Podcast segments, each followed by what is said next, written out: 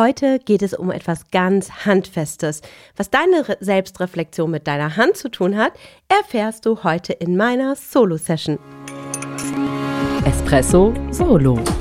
Dein Wachmacher der Woche mit Jennifer. Ich hoffe, dir geht so richtig, richtig gut. Ich freue mich, dass du mir einmal wieder lauscht. Ja, wie angekündigt, habe ich dir heute etwas ganz, ganz Praktisches mitgebracht. Eine ganz praktische Methode, die ich liebend gerne im Rahmen meiner Coachings, aber auch für mich selbst nutze. Dabei geht es darum, zu schauen, zum Beispiel am Ende einer Woche, wie ist die Woche gelaufen und wo stehe ich aktuell? Ja, und das hat was mit deinen Händen zu tun. Vielleicht denkst du gerade, hm, ich bin doch gar kein Handwerker und gar nicht im handwerklichen Bereich unterwegs. Aber doch, wenn du hinschaust, wir machen ja ganz, ganz viel mit unseren Händen tagtäglich, ganz viele Handschläge, Fingerschläge. Egal, ob wir jetzt am Rechner sitzen und tippen, ob wir jetzt mit der Kreissäge was sägen, ob wir Blumen ernten, pflücken, ob wir in der Pflege tätig sind, Menschen umbetten, füttern, ähm, ja, liebevolle Gesten miteinander teilen. Unsere Hände sind irgendwie immer involviert. Ja, und jetzt heißt es, schau dir deine eigene Hand einmal an, Nein, es geht nicht um Handleserei. Das ist bei uns ja eher die Kaffeesatzleserei. Nein, sondern deine Hand tatsächlich ähm, als Reflexionstool zu nutzen. Du kannst auch, wenn du Lust hast, ähm, vielleicht parallel dir ein Blatt Papier schnappen und jetzt vielleicht ganz fix noch eins besorgen. Oder wenn du wie ich eher digital unterwegs bist und mit dem Tablet gestützt arbeitest, dann schnappst du dir jetzt vielleicht, wenn du die Möglichkeit hast, dein Tablet, öffnest zum Beispiel GoodNotes oder eins deiner präferierten Tools und malst dort einmal die Handumrisse, so wie früher in Kindertagen, zack, die Hand auflegen und rundherum deine Hand ab malen, abzeichnen, weil dann kannst du dir direkt noch ein paar Notizen machen und dazu schreiben, was es mit deinem Daumen und den vier übrigen Fingern zu tun hat. Ja, und dann lass uns doch direkt auch starten. Und wir gucken hin, ähm, was es mit der Selbstreflexion und deiner Hand auf sich hat. Wir starten beim Daumen. D Daumen steht für Denken. Ja, und dieses Denken ist mit einer Reflexionsfrage verbunden, die da lautet, was habe ich dazugelernt? Und wenn du jetzt vielleicht heute dir sogar die Zeit und die Möglichkeit schenkst, das zu machen, guckst du vielleicht die Woche zurück und überlegst, hm, was habe ich denn tatsächlich dazugelernt? Ein besonderes Learning der Woche, eine bestimmte Erkenntnis. Vielleicht ist bei euch im Unternehmen KI eingezogen. Vielleicht gab es ein Aha-Erlebnis, wo du sagtest, oh, den Prozess ähm, machen wir jetzt wirklich nochmal anders. Vielleicht ist es sogar ein technisches Programm, ähm, was du neu gelernt hast. Vielleicht ist es eine Sprache, eine neue Vokabel. Also überleg einmal ganz bewusst, was hast du diese Woche dazugelernt? Dann switchen wir über zum Zeigefinger.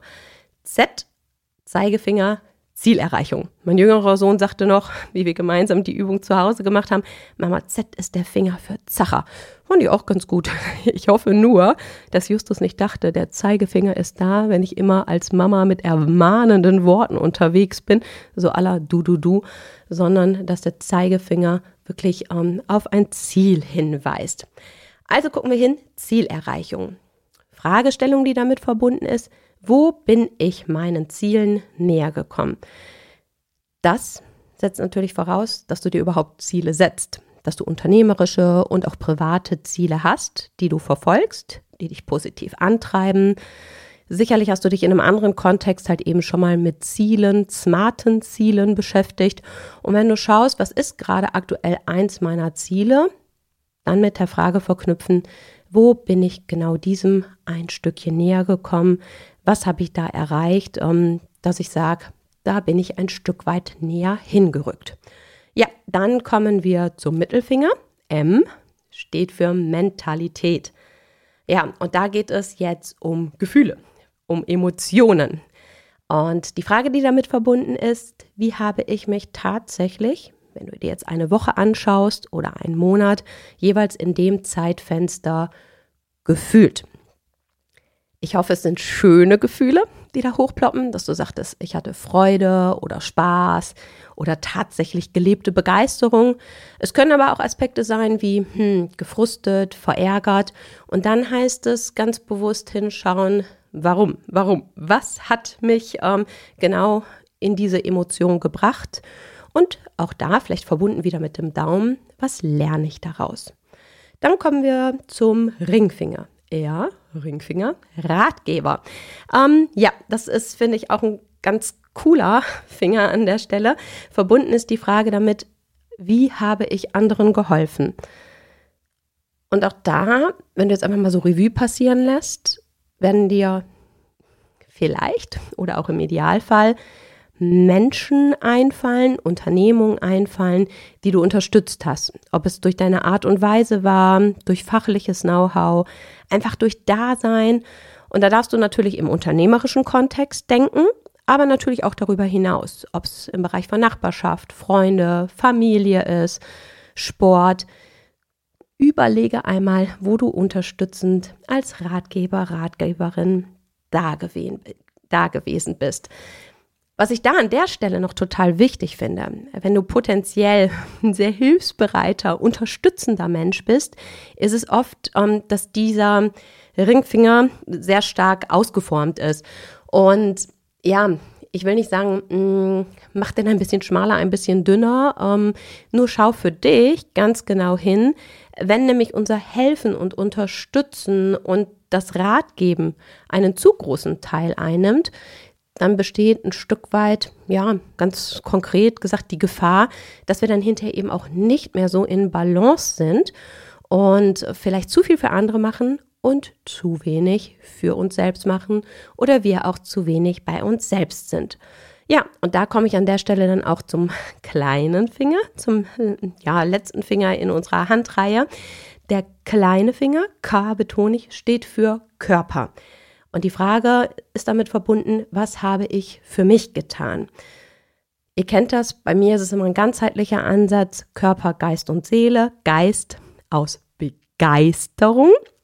Also nicht nur, was habe ich für meinen Körper getan, sondern was habe ich halt eben auch für meinen Geist im übertragenen Sinne, für meine mentale Fitness getan.